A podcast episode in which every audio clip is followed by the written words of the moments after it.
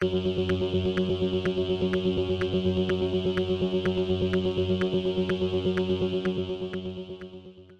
y caballeros, bienvenidos a 10 a 15, un podcast donde se habla de películas y series en un lapso de 10 a 15 minutos. Yo soy Ángel y en este episodio voy a estar hablando de Glass Onion a Knives Out Mystery. Glass Onion a Knives Out Mystery va a estar exhibiéndose por una semana en el cine de Plaza Las Américas, pero estará disponible en Netflix desde el 23 de diciembre. Así que set back, relax, que 10 a 15 acaba de comenzar.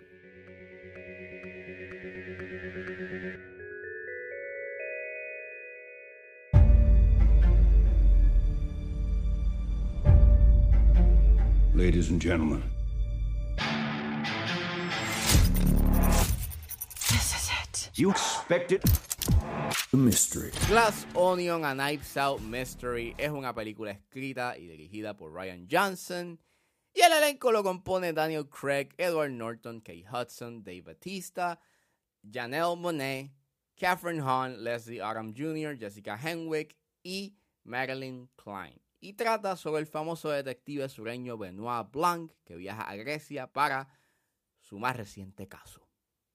Y pues nada, este, estaba bien pompeado por Glass Onion a, Knives Out Mystery porque a mí me gustó mucho Knives Out. Es una película que es bien creativa, eh, básicamente pues es un whodunit y aunque tiene sus tropos y sus, o sea, tiene sus tropos y sus elementos y no bastante conocidos dentro de un whodunit, está tan bien hecho y es tan creativa dentro de sus elementos conocidos que en verdad pues es bastante disfrutable al, al igual que las actuaciones. O sea Ana de Armas hizo un buen papel Daniel Craig igual. Eh, tienes un buen elenco al igual que aquí. Y pues nada estaba bien pompeado por esta segunda parte pude verla eh, gracias a una función de prensa.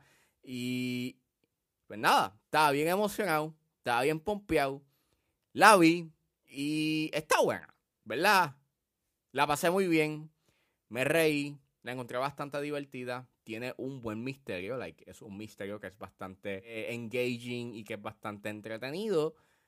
Pero no pienso que es mejor que Knives Out. No es por comparar, pero obviamente, I mean, en cierta forma, pues este hay mucho que saca de su antecesora y que pues básicamente pues Knives Out pues trajo cosas bastante interesantes a la mesa dentro de un whodunit y y pues yeah, I mean, a pesar de que tienes como que parte del blueprint que hizo Knives Out, you know, bastante divertida y entretenida y tengas una muy buena dirección por parte de Ryan Johnson y, again, él construyó un buen misterio, pienso que es una película que trata de sobrepasar su antecesora en muchos aspectos y en parte sí, tú puedes ver que en, en ciertos aspectos como que logra sobrepasarla, eh, pero en otros como que no llega del todo a ser, you know, mejor que Knives Out.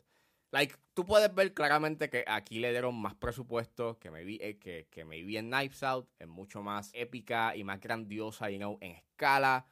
Eh, y aunque, y tienes una historia mucho más compleja y más, y, y, y con mucho más giro.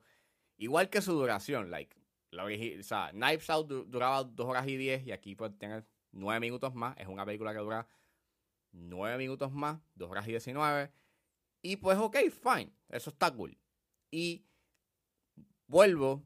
Tienes un buen misterio y la manera en cómo se desarrolla ese misterio, pues sí está interesante y es bastante dinámico y es divertido. Igual que tienes a Daniel Craig haciendo de Benoit Blanc y es bastante divertido y entretenido y, y es bastante engaging este, la manera como pues Craig se desenvuelve en pantalla.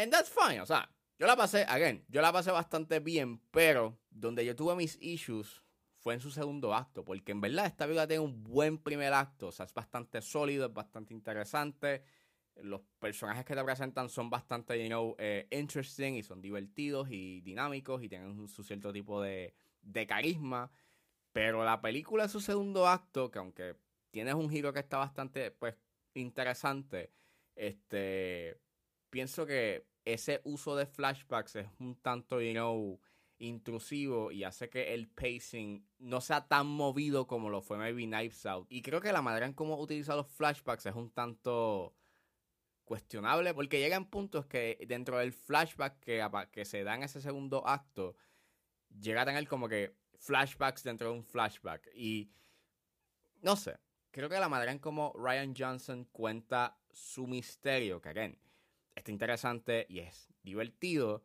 Pienso que la manera en cómo lo presenta y la manera en cómo él utiliza las técnicas narrativas como que no es tan bien confeccionado como lo fue este Knives Out, que por, lo menos en esa película cuando utiliza los flashbacks los utiliza para una, dentro de una intención, era como que para dar como que un cierto tipo de punto de vista que aunque sí tienes eso en esta película, no es tan utilizado, que creo que hubiese sido much more interesting, o por lo menos hubiese traído algo interesante como que a la mesa, utilizar ese elemento de las perspectivas y de los puntos de vista, y pues sería como que un poco más interesting que pues ver pues eso, un flashback y los eventos que, que se desarrollan dentro de ese flashback, que aunque nuevamente sí es divertido e interesante, no voy a negar y no voy a como que sacarme de la mente de que lo que está haciendo en esta segunda parte, pues está, tratando de replicar lo mismo que hizo en la primera, pero pues mucho más complejo, con mucho más giros y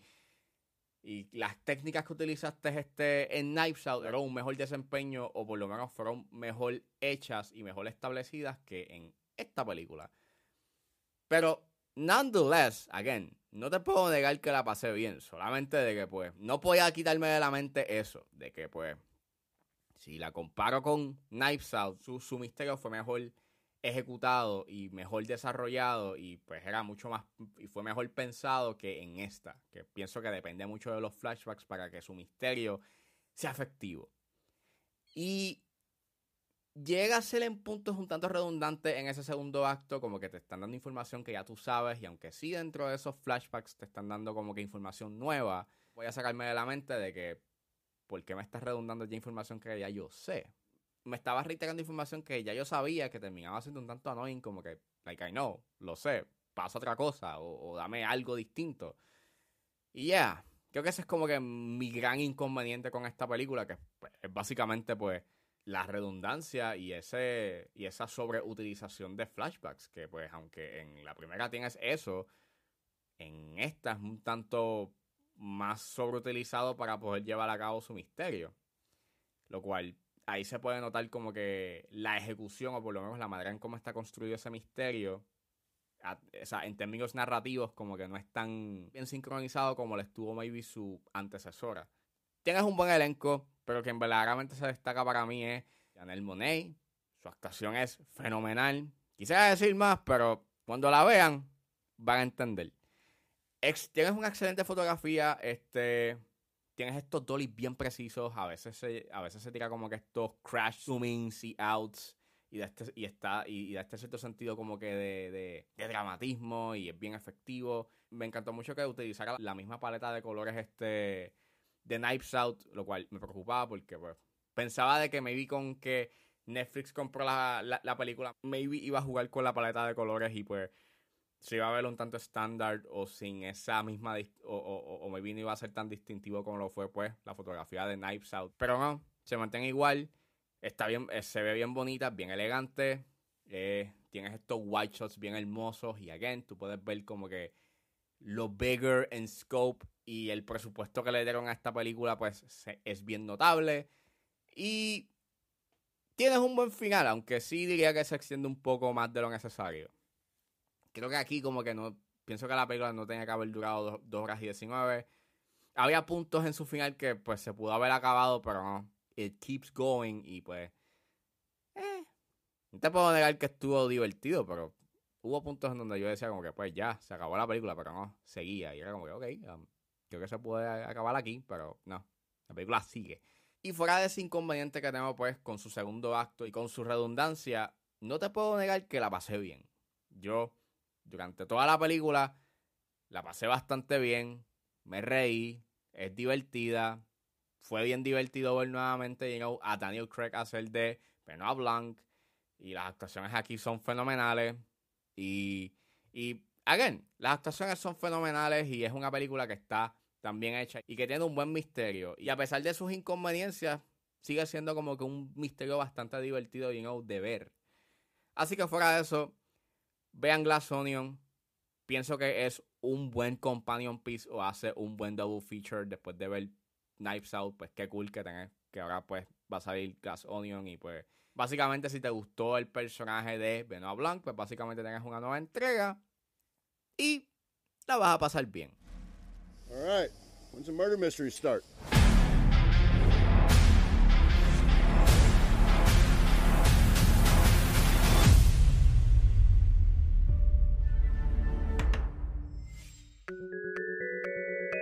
Bueno, eso fue todo en este episodio de 10 a 15. Espero que les haya gustado. Suscríbanse a mis redes sociales. Estoy en Facebook, Twitter e Instagram, juangeles.pr. Recuerden suscribirse a mi Patreon. Me pueden buscar en la plataforma como Ángel Serrano o sencillamente escriban patreon.com slash 10 a 15. Con un solo dólar pueden suscribirse y escuchar antes de su estreno los episodios de 10 a 15 y a 4x3. Pero si se suscriben a los niveles de 5 y 10 dólares podrán escuchar el episodio exclusivo de Patreon donde generalmente hablo de lo que está pasando en la industria.